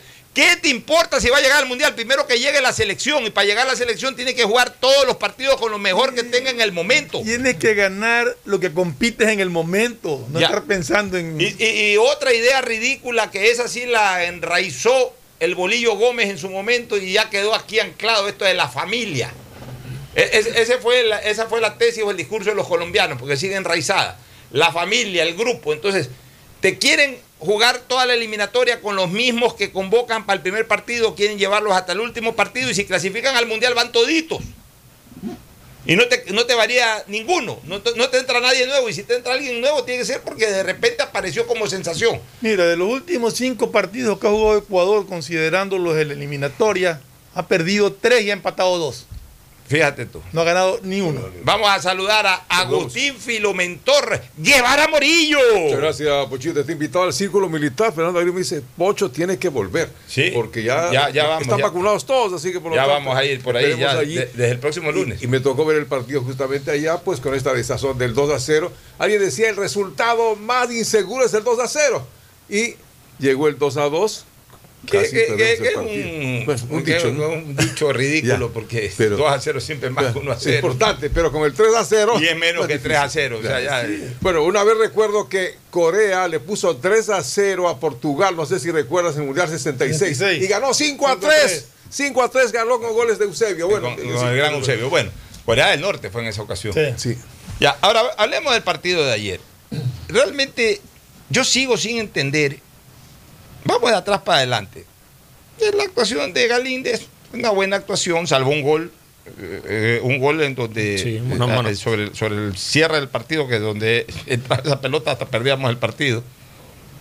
En los goles no tuvo tampoco responsabilidad. Digamos que una buena actuación de Galíndez por esa salvada espectacular que, que tuvo el final. Vamos a la defensa. Los comentaristas o analistas normalmente hablan ahora de línea, ¿no? Que juega línea de 3 o línea de 4. Bueno, Ecuador toda esta Copa América viene jugando con línea de 2. Así de crudo y así de real. Ecuador viene jugando línea de 2, porque los dos únicos defensores son Arboleda e Incapié, que está jugando un- un- a, a un gran nivel realmente. Lo de ayer de Incapié fue espectacular. Lo que pasa es que no se puede cubrir todo el ancho de la cancha ante un equipo como Perú que te ataca por todos lados porque tiene buen toque, esa es la naturaleza del fútbol peruano, y ante dos marcadores de punta que me recuerdan a la calle Quito y a la calle Machala en la ciudad de Guayaquil. Sí, circula. Pero, pero y- y- dejan una franja ancha, más ancha que la calle Quito y más ancha que la calle Machala, por donde pueden pasar todo tipo de vehículos. eh, bueno, acá puede pasar todo tipo de jugador. No quitan una pelota. Y yo no entiendo a, a ciertos analistas, especialmente jóvenes, yo los aprecio a todos y los respeto, pero- y por eso no doy nombres. Pero yo no puedo entender, porque los leía en Twitter ayer, que, que- que bien Pervis Estupiñán. O sea, ellos valoran el juego por la condición técnica del jugador con la pelota en los lo que pies. se ve que se va al ataque y no analizan Claro, que no defiende o- o nada. Porque tocan bien, hacen una pared, se van al ataque, que tampoco son determinantes. Solamente en el primer gol el arranque de Estupiñán y, y- Claro. y hubo un arranque que hizo preciado por el otro lado. Eso fue todo.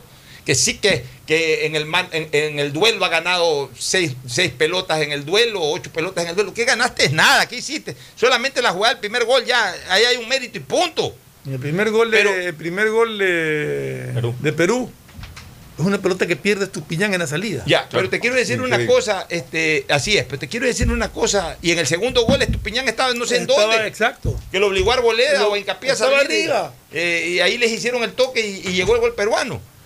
Yo te digo una cosa, la principal función del defensor en cualquiera de los cuatro puestos es defender, y después es un plus lo otro, que lo convierten en un superdotado, en un gran jugador en ese puesto. Si tú hoy día me das a escoger, y mira que lo voy a escoger votando mil veces por él. Si tú hoy día me das a escoger a Estupiñán, no, con Pineida, yo no lo quiero ni comparar con Pineida. Si tú hoy día me, ni siquiera voy a cometer el atrevimiento de compararlo con Capurro. Si tú hoy día me quieres eh, poner en comparación a cuál, a- por cuál voto yo, a cuál escojo yo, entre Guerrón y Estupiñán, mil veces Guerrón. Guerrón jugó bien. Que era un jugador torpe con la pelota en los pies. Guerrón. Que era un jugador torpe con la pelota en los pies, pero el Bolillo Gómez lo tenía bien definido. Le decía, a ver, Guerrón, a ti te llega la pelota, tú tienes dos caminos. Si estás a 30 o 40 metros de largo, como tienes una pata de mula, patea al arco. Pues eso es un cañonazo. Si estás más lejos de eso, no tienes chance de disparar al arco, te llega la pelota, entrégala. Entrégala. Entrégala o bótala. Entrégala. Entrégala al más cercano y punto. Acabó tu juego. Tú con la pelota en los pies no me haces nada más que eso. Pero eso sí, Guerrón, atrás, se te paraba tieso y no te dejaba pasar nada. Se te- eh, eh, como era fuerte y, y dominaba el oficio, sobre todo era marcador, no te dejaba pasar nada. Te cerraba, te sellaba. Por eso que no lo tocó nadie durante la primera clasificación al Mundial. Pero acá los, los analistas, sobre todo jóvenes, ya comenzaban a ponderar el juego de Estupiñán cuando eso era una avenida. Cada vez que Perú atacaba por ahí se metía hasta el fondo. Y lo mismo por el otro lado, por el lado de Preciado, alguna cosa. O sea, Ecuador ayer jugó con línea de dos. Terrible. Oye, este, este, este muchacho hincapié está jugando muy bien, un jugador atrevido, va, no tiene temor a, a apoyar al ataque e irse, pero no se, pero no se desordena atrás, eso me gusta. Marca No, bien atrás, marca bien, es marca rápido. bien, es rápido. Ya. En el medio campo, vamos a las dos labores.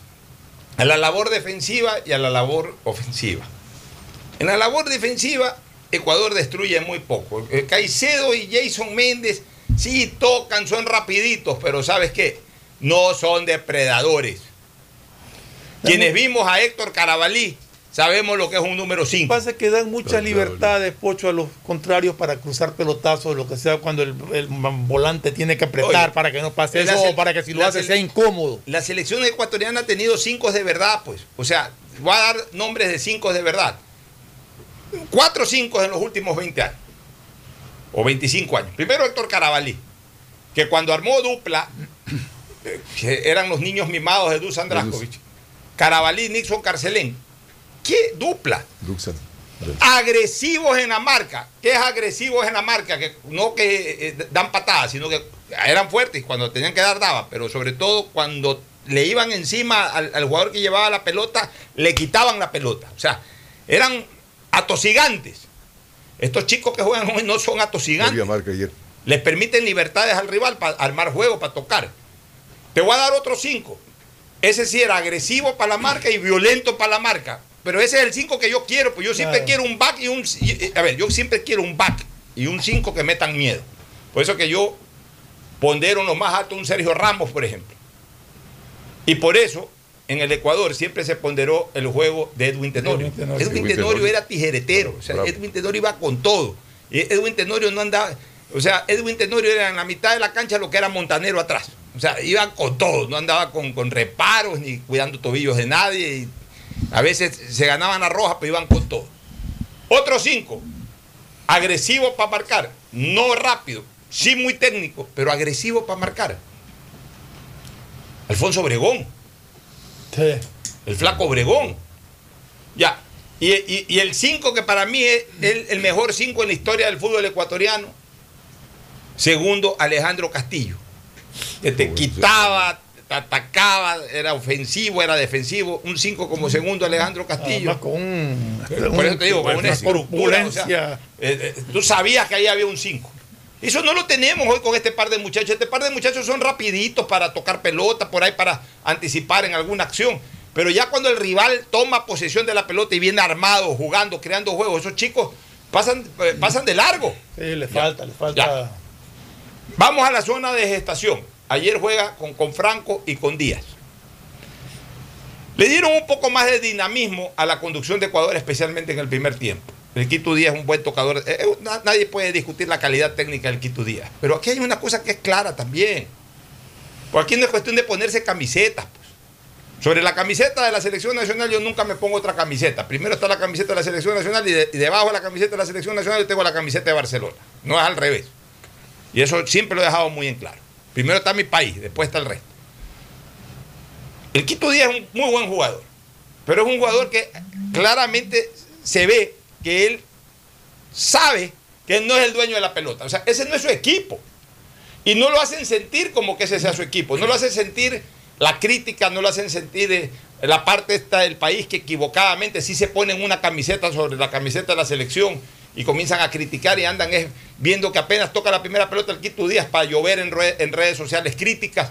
O sea, todo eso al Quito Díaz eh, lo hace sentir extraño y entonces él qué es lo que hace? Juega, toca su pelota, trata de hacer lo mejor posible, pero, pero para esa posición se necesita ser el dueño del puesto y se necesita ser el dueño de la pelota. Yo creo que Quito Díaz tuvo 30 minutos de buen fútbol y de ahí empezó a apagarse. Ya, pero es que aún dentro de esos 30 minutos de buen fútbol yo lo veo el Quito Sin Díaz ser- que no es el... Eh, sin ser nada extraordinario, Sí, en los 30 pero- minutos. pero- fue buen ya, partido el Quito pero- Díaz, ya, pero, pero- él rinde mucho más en Barcelona. Ya, pero ¿por qué? Porque acá él hace lo, lo- lo- lo- lo que, lo que él puede hacer, o sea, lo, lo que hace un invitado en un equipo. Pero él no se siente el dueño del equipo, porque no- el entorno no lo hace sentir dueño del equipo. se siente A- titular ya, todavía. aparte, no se siente integrado, no se siente, él no se siente, él se siente ahí un invitado, da, eh, eh, da esa apariencia. Que además, en los nacionalizados, eso es aún mucho más fuerte, mucho más evidente. Y eso no lo digo yo. Eso me lo dijo el Tano Lisiardi. Una noche que me fui a comer una parrilla y a tomarme unos tragos ahí en la parrilla que él tenía aquí por la Avenida Las Aguas. Ah, ya, ya. Ya, conversando con el Tano Lisiardi de varias cosas. El Tano Lisiardi, le pregunté, bueno, Tano, cuéntame, treinta y pico años después de que te comiste ese penalti con Perú, ¿qué pasó? En la eliminatoria. Y me dice, Pocho, yo nunca me fallé un penal en el Cuenca. Es el único penal que he fallado en mi vida. Pero ¿sabes una cosa? Me dijo. Es diferente patear un penal con la camiseta del Cuenca y otra patearla con Le la camiseta, la de una camiseta. selección. Con una, de una camiseta de una selección de un país que no es el tuyo originario. Se te meten muchas cosas en la cabeza, se te meten muchos fantasmas en la cabeza. La presión es mucho mayor. Te pones más nervioso. Te pones más temeroso. Porque tienes una responsabilidad nacional superior y, tienes ojos que te están enfocando sin clemencia, porque eres nacionalizado, porque tienes que ser perfecto o si no te dan con todo. No te perdonan nada. Entonces, eso me lo dijo el Tano Eliciardi hace casi 20 años. Y es una realidad. Entonces, el nacionalizado siente una presión totalmente distinta al jugador nacional, porque lo ha- los hacen sentir, al menos en este país, los hacen sentir como nacionalizados. Ahora, al revés, algo te acuerdas de Elizaga que le tapó a Tevez, en cambio al revés, ¿no? A la Argentina Sí, le pero- tapó el penal, fue algo espectacular para él. Bueno, pero, eh, eh, yo te digo una cosa, es más complicado para el jugador de línea que para el jugador... eh, Para el arquero. Sí, es más complicado. Sobre, a ver, pues sobre todo en estas épocas de las redes sociales, porque por último en esas épocas eh, pretéritas eh, no había tanta exposición de criterio como ahora. Y Pero ayer ahora, mira, salvó el, bueno, salvó el partido pero en todo caso, Quito Díaz es un buen jugador, es más que la gran mayoría de los que están ahí en esa función en, en la selección. Muy bueno, claro. Pero tampoco podemos decir de que el Quito Díaz fue ni, ni, ni Messi, ni Maradona, ni fue la divina pomada. O sea, el Quito Díaz tuvo un buen partido hasta cierto punto y hasta ahí nomás. Ya. Y Franco también tuvo un partido, Partido aceptable, aceptable, hasta ahí aceptable. nomás. Adelante, Ayrton Preciado tuvo un buen partido e hizo el gol. Tampoco nada del otro mundo. Tampoco ese jugador endemoniado, endiablado, capaz de superar todas las marcas. Ayer se lo sintió mucho a Gonzalo Plata, por ejemplo, que lamentablemente Ni se siquiera lesionó. lo llevó a la. Ah, estaba lesionado. Sí, sí, lesionado. lesionado. Y otra cosa, o sea, con el respeto, aprecio que yo le tengo a su señor padre, a su señora abuela, yo he sido un promotor de que ese muchacho tenga más espacio en todas estas cosas, porque fue goleador de un sudamericano, porque fue eh, campeón sudamericano también, porque es un chico que está jugando en Europa, que se está formando y que la va a reventar. Ese chico tiene fútbol y en su momento va a ser un gran centro delantero y en su momento va a ser posiblemente el mejor delantero del Ecuador, pero ahorita no lo es. Y si ahorita no lo es, no puede ser el, el- el- el dueño del puesto, porque no está el, o no puede ser el principal alterno, digamos. Porque hay otros centrodelanteros que tienen mejor realidad en este momento que él. Y hay otros que ni siquiera están convocados. Comenzando con el propio Michael Estrada. Y después está antes que él en este momento El Cuco Angulo. Angulo, o está el Team Angulo, pues, Claro. que tienen un poco Sí. más de años, que han sido campeones, que, que han sido goleadores de torneo, que están más fogueados. O sea, el otro todavía, o sea, eh, no, es, no es por tema de edad, porque por ejemplo a esa edad ya Caviedes había sido goleador mundial, jugaba en el Perú, ya, ya era otra cosa Caviedes. O sea, Leonardo todavía no llega ni siquiera remotamente a un nivel que mostró en su momento a esa edad Caviedes, por ejemplo. Entonces, él todavía tiene que seguir en, un- en una fase de maduración, porque si a él lo ponen de titular de la selección ecuatoriana, evidentemente se va a sentir de que ese no es el delantero que Ecuador necesita para un partido de esta naturaleza. Me da pena decirlo porque yo le tengo mucho aprecio a su entorno, pero es la realidad, yo no me puedo callar tampoco, pues, pues si digo las cosas de otros, ¿por qué, no, por qué voy a esconder lo de, lo de acá? Pues? No es titular todavía. Ya, entonces él no está para ser el nueve titular. Él está para que siga jugando en Europa, para que en Europa se gane un espacio en el fútbol europeo y luego en la selección. Si lo quieren convocar para las observaciones que hacen, si por ahí lo quieren convocar para algún amistoso, por último hasta para un torneo oficial que vaya ahí como el cuarto delantero, está bien, pero él no está todavía para ser el primer delantero o el segundo delantero de la selección. Entonces, todas estas cosas definitivamente hay que decirlas, pues Fernando. Sí, lo hemos conversado, lo estamos diciendo acá en el programa, porque realmente e- es decepcionante que estemos prácticamente eliminados, solamente que, venga una recuperación de esas impensadas y logremos ganarle a Brasil, lo cual Claro, creo que es- ningún equipo de no puede, ahorita no está en capacidad de, resultados. de ganarle a, Ahora ese gol diferencia que lo salvaría. Pero estamos casi eliminados en un torneo en el que clasifican 4 de 5. 4 de 5.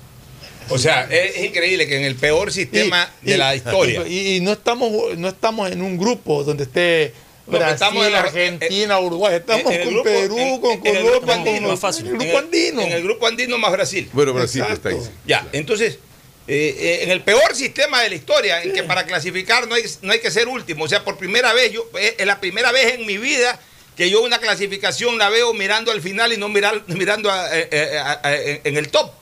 O sea, normalmente tú peleas la clasificación quedando primero, segundo, por último, hasta mejor tercero. Y- y no Pero podemos- ahora, ahora lo- para clasificar no tienes que quedar último. y no podemos estar hablando de que estamos que jugamos bien, pero que los resultados no, se dan. eh, Claro. Sabes que ya esa verborrea Ya, de Gustavo Alfaro eh, comienza a fastidiar. Mucho Peligroso un empate de Venezuela nos deja afuera, ¿no?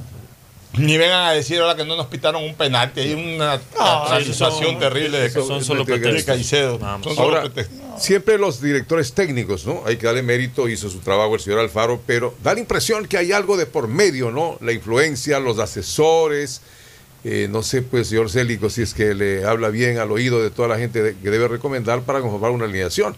Yo creo que los tres del cambio debían haber estado desde el comienzo, más bien. O sea, ahí debería haber intentado. No puede tener a, a los mejores jugadores, aunque no estén pasando por un buen momento. No, bueno. Mena no puede estar en la banca. O sea, ah, bueno, en todo caso, esperemos que Ecuador, primero, no sea vapuleado por Brasil, punto uno. Eso ya nos va, eh, el que no seamos vapuleados Le ya nos va a ayudar. ¿Por qué? Por, el tema de gol diferencia. Exacto. Porque ahorita tenemos una mejor, un mejor Dos. gol diferencia que Venezuela. Si perdemos con uno y hasta con dos goles de diferencia, que ojalá sea igual que en la eliminatoria, si perdemos máximo por un 2 a 0. Ya eso nos ayuda porque si Venezuela, a ver, porque si perdemos aunque sea 1 a 0 o 2 a 0, no importa, necesitamos que Venezuela pierda. Pues si Venezuela empata o gana, clasifica a Venezuela Claro. y quedamos afuera. Entonces, hasta con un 2 a 0, si perdemos con Brasil, a, a- a- digamos, a esperar que en el último partido Perú, aunque sea le gane 1 a 0 a Venezuela y con eso ya eso clasificamos. clasificamos. Ya, pero imagínate, vamos a llegar a hacerle barra a, a Perú. Perú. Ahora, claro, tú dices, no, pero. Salvo que le empatemos, Pero- salvo que le pero empatemos. Pero mira, es tan Pero difícil la cosa que hasta empatando a Brasil, que ya sería un resultado. Pero ahora lo que tú dices eh, es que fabuloso. Ecuador todavía depende de sí mismo. Salvo que, so- pero solo a ganándole Brasil. a Brasil. Solamente ganándole a Brasil. Ya, O sea que porque hasta un empate nos, pone a, ver el partido de Venezuela, porque si Venezuela le gana a Perú, Si aunque Ecuador- empatemos con Brasil primero, Si. Ecuador no le gana a Brasil, depende de otro resultado. Así es. Perú como está debe ganar el partido. Pero posiblemente un empate nos deja también afuera. Pausa comercial. El siguiente es un espacio publicitario apto para todo público. Detrás de cada profesional hay una gran historia. Aprende, experimenta y crea la tuya. Estudia a distancia en la Universidad Católica Santiago de Guayaquil. Contamos con las carreras de marketing, administración de empresa, emprendimiento e innovación social, turismo, contabilidad y auditoría, trabajo social y derecho. Sistema de educación a distancia de la Universidad Católica Santiago de Guayaquil, formando líderes siempre. EMAPAC informa que están habilitados los canales de atención virtual 113 para celulares, WhatsApp 098-747-2917 y línea directa 1-800-003-003, donde la comunidad podrá reportar novedades durante el proceso constructivo de las obras de alcantarillado sanitario que se ejecutan en Valle de la Flor, Paraíso de la Flor, Ciudadela Rotaria y Norte de Inmaconza. Desde la Alcaldía de Guayaquil, Yemapac, trabajamos para mejorar la calidad de vida de todos los guayaquileños. Feliz cumpleaños a ti, feliz cumpleaños a ti, feliz cumpleaños Jorge, feliz cumpleaños a ti. Hoy Jorge cumple un año más de haber vencido su cáncer. Y Solca, 70 años ayudando en su lucha. Hoy somos la institución con más experiencia en la detección temprana, diagnóstico y tratamiento del cáncer en el Ecuador. Solca, 70 años dando esperanza de vida. EMAPAC informa que están habilitados los canales de atención virtual 113 para celulares, WhatsApp 098-747-2917 y línea directa 1-800-003-003, donde la comunidad podrá reportar novedades durante el proceso constructivo de las obras de alcantarillado sanitario que se ejecutan en Valle de la Flor, Paraíso de la Flor, Ciudadela Rotaria y Norte de Inmaconza. Desde la Alcaldía de Guayaquil, Yemapac, trabajamos para mejorar la calidad de vida de todos los guayaquileños. Las soluciones empresariales de Claro contribuyen al desarrollo del sector productivo del país. Un ejemplo es Claro Smart Biofeeder, solución para la alimentación automática del camarón que optimiza los factores productivos, acelera su crecimiento y mejora la conversión alimenticia. Con Claro Smart Biofeeder, el sector camaronero es más competitivo en el mundo. Conoce más en claro.com.es slash empresas. Con Claro, todo se conecta. Recuerda usar mascarilla, lavarte las manos de 20 a 30 segundos y mantener distancia social. La pandemia no se ha terminado y cuidarnos es un compromiso de todos. Un mensaje de Urbaceo y el municipio de Guayaquil. Disfruta tu familia seguro y sin miedos. Conoce Mi Seguro, cuyos beneficios te brindarán la tranquilidad de tener la mejor cobertura de accidentes personales en todo momento. Llámanos para brindarte más información al 1-800-7827-32 Sucre conmigo o contacta con tu broker de confianza. Recuerda que sabemos que proteger y velar por el futuro de tu familia es una de las más grandes muestras de amor. Pensando en ello, te presentamos Futuro Seguro, donde en todo momento seremos incondicionales contigo y los tuyos. En caso de accidente, te damos cobertura y en caso de muerte, amparamos a tu familia. Conoce más visitándonos en www.segurosucre.fin.es o como ya lo dijimos, contáctate con tu broker de confianza. Si quieres estudiar, tener flexibilidad horaria y escoger tu futuro, en la Universidad Católica Santiago de Guayaquil trabajamos por el progreso en la educación, ofreciendo cada día la mejor calidad. Estamos a un clic de distancia. Contamos con las carreras de marketing, administración de empresa, emprendimiento e innovación social, turismo, contabilidad y auditoría, trabajo social y derecho. Sistema de Educación a Distancia de la Universidad Católica Santiago de Guayaquil, formando líderes Hay siempre. sonidos que es mejor nunca tener que escuchar. Porque cada motor es diferente. Desde hace 104 años, Lubricantes Gulf mantiene la más alta tecnología y calidad en línea de aceites para motores a diésel y gasolina. Está hecho con una fórmula especial para dar excelente protección a todo tipo de motores, evitando el desgaste prematuro de pistones, anillos y árbol de levas, ayudando a mantener limpio el motor y libre de depósitos que se forman por las altas o bajas temperaturas. Dele a su motor lo que se merece. Lubricantes Gulf, la más alta tecnología en lubricación. 104 años preservando la vida de su motor. Lubricantes Gulf. Gulf es más lubricante.